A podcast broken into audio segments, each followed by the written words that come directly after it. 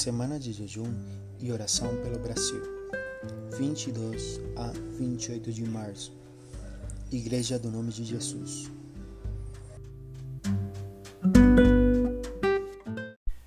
Paz do Senhor para todos nossos irmãos neste dia. Eu quero lhes convidar para ler uma passagem da Bíblia, livro de Isaías, o capítulo 64, o versículo número 4. Damos continuidade à nossa semana de oração, nosso devocional dos dias de hoje Está escrito assim, capítulo 64, versículo 4 do livro de Isaías: Porque desde a antiguidade não se ouviu, nem com o ouvido se percebeu, nem com os olhos se viu um Deus além de ti, que trabalha para aqueles que nele esperam. Que trabalha para aqueles que nele esperam.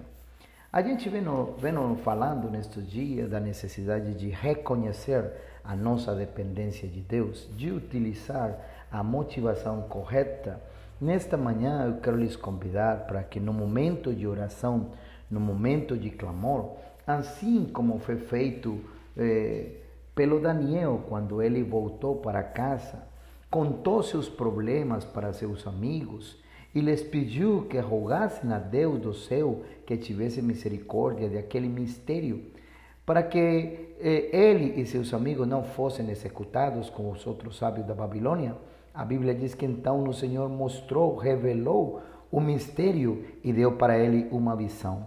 Ele terminou louvando a Deus, dizendo: Louvado seja o nome do nosso Deus para todo o sempre. A sabedoria, o poder a ele pertencem.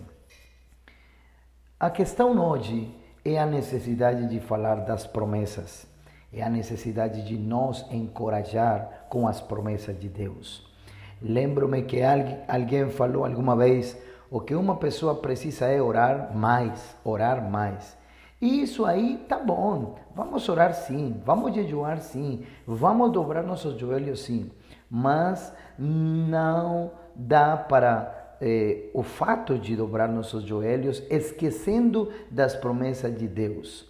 Porque se você dobra seus joelhos para só pedir, para só reclamar, para só se sentir em aquelas dificuldades no meio das trevas que não tem saída e não lembra das promessas de Deus e não pega as promessas de Deus a seu respeito, então a situação vai se tornar muito difícil, porque você esqueceu de uma característica, de uma coisa muito importante, que são as promessas de Deus.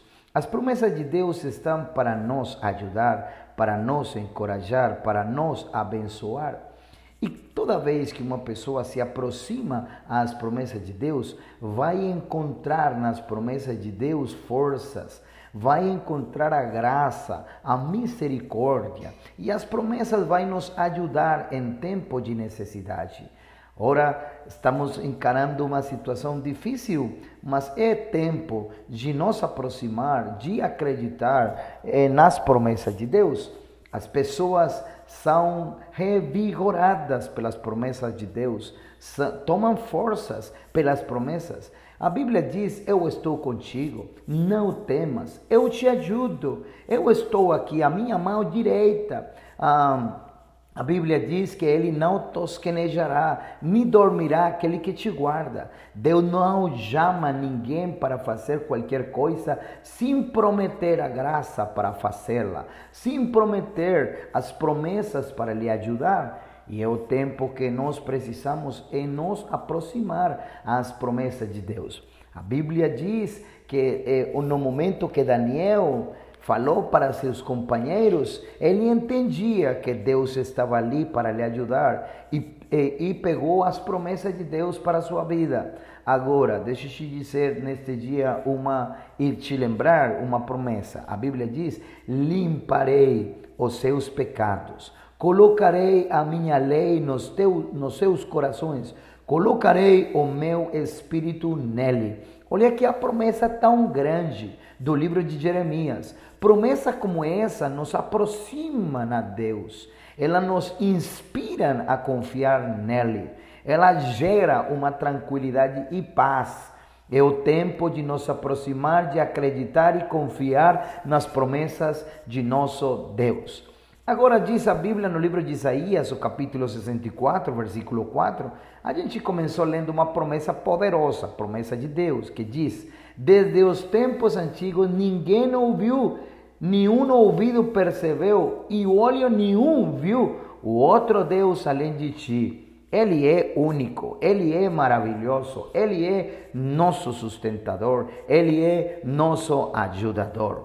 E nós temos que ter a confiança, a tranquilidade. O momento da oração é o momento para nos aproximar às promessas de Deus, para acreditar na Sua palavra, para confiar nele, para esperar nele.